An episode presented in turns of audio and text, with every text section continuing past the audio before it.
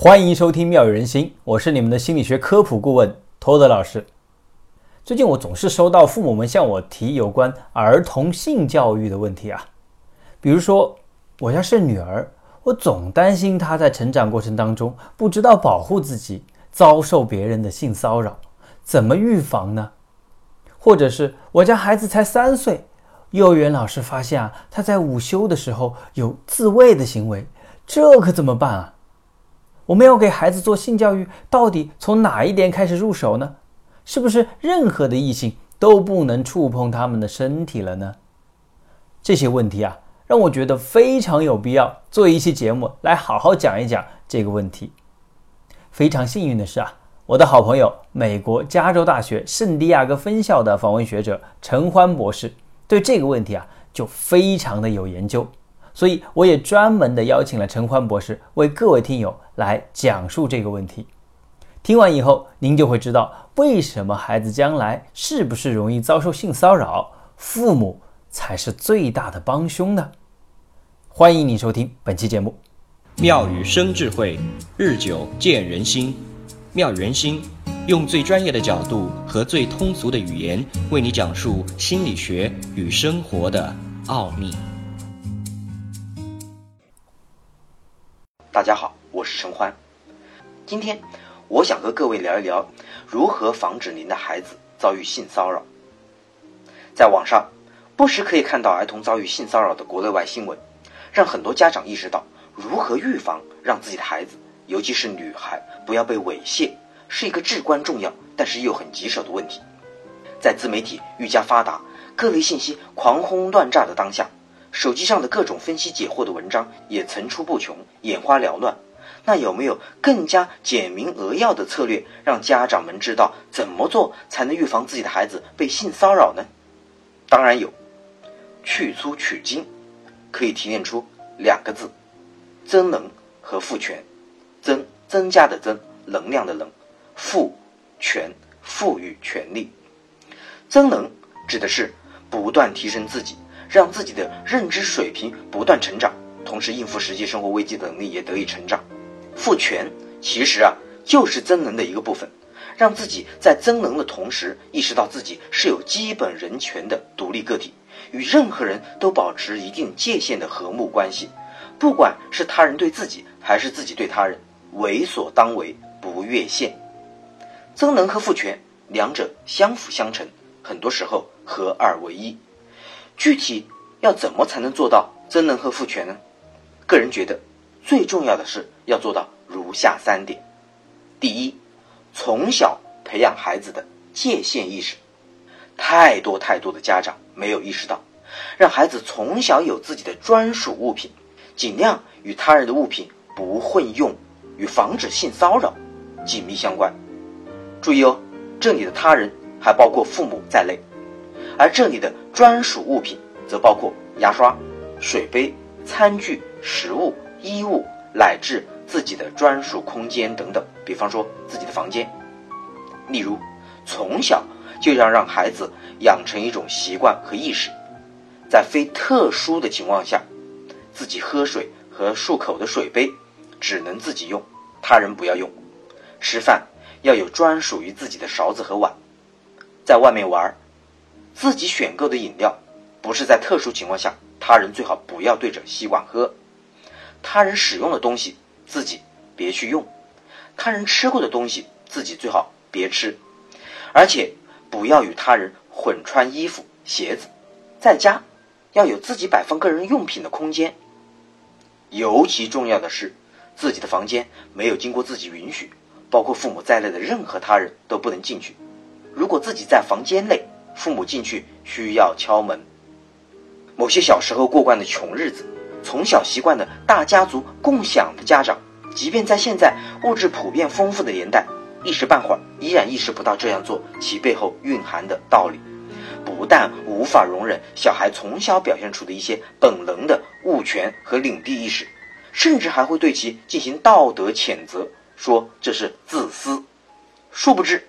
只有孩子从小形成清晰的界限意识和个人权益意识，他才会非常自然的对界限不明的行为变得敏感，更不用说别人随意触碰他的身体敏感部位。甚至很多孩子会对如何防止性骚扰无师自通，根本无需家长事后再亡羊补牢的灌输性教育知识。注意哦，培养孩子的界限意识，并不是要让家长神经质般的过分敏感，连爱抚和亲吻自己小孩脸蛋的行为都觉得不妥。要知道，来自熟悉的养育者和亲人的温柔对待和爱抚，是可以大大提升孩子的安全感，让其从小对爱。不感到匮乏，这也是我们接下来要谈到的。第二，培养孩子一定的延迟满足能力。延迟满足指的是我可以等待，暂时放弃当下的满足，我相信我的忍耐会换来待会儿或者未来更好的结果。孩子在某些时候能够做到延迟满足，其实背后蕴含了一个非常关键的要素，即对未来持有积极的态度，相信会有更好的结果到来。正是因为有这样一个积极信念，才会在等待中表现出忍耐力和自控力。而孩子之所以持有这份积极的信念，则是因为从小就不缺乏安全感和信任感。当孩子害怕打针会疼，父母说：“我陪在身边，不用怕。”父母果然一直在陪伴。当孩子第一次晚上独自睡觉怕黑，父母说：“我会陪着你讲故事。”果然一直陪着，直到孩子入睡。当孩子努力克服自己的害怕，终于迈出了改变的第一步，父母答应送他喜欢的玩具，果然兑现。当孩子觉得父母这件事做错了，父母不是否认和指责，而是坦率承认，并且希望取得孩子的谅解。等等等等，这些一点一滴的事情，都构建的是孩子的安全感和信任感。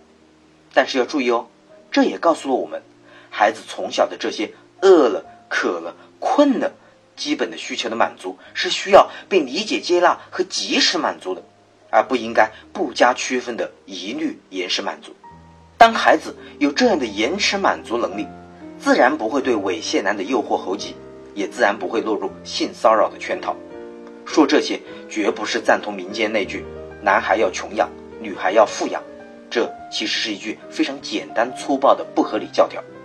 事实上，无论是男孩，还是女孩都不应该过度穷养，也不应当过度富养，而是要在基本需要和合理需求得以满足的情况下，学会自己思考，自己懂得选择和做决定。眼前这颗棉花糖虽然好吃，但是我选择忍一忍，因为我相信待会儿会有更多。眼前这个游乐设施好玩，但我选择先忍一忍，去玩其他的，因为我相信待会儿人少的时候再去玩，玩的时间。会更久。眼前这个练习很枯燥，但是我先忍一忍。我相信之后我会有更加精彩的表现。这是小时候，成年之后，眼前这个价格很诱人，但我先忍一忍，再逛一会儿。我相信会遇到我更喜欢、价格更合适的衣服。眼前这个追求我的男生看上去还不错，但我先不急于答应，看看他为人到底怎么样再说。如果忍耐之后的结果并没有预期。甚至一场空怎么办呢？虽然会暂时的不高兴，但是因为从小内心没有巨大的缺失，所以不会把这些所谓的失去看作是需要捶胸顿足的巨大遗憾。因为对未来持有积极的信念，所以相信未来会有更好的结果等着我。发现没有？延迟满足能力不仅能预防女孩子遭遇性侵，还能让一个成年女生内心更加骄傲，眼光更高，更懂得选择。因为从小的家教就习惯自己做选择，内心对自己到底需要什么更清楚，所以也不会轻易对任何男生的追求都心花怒放，也会规避掉很多遇到渣男的风险。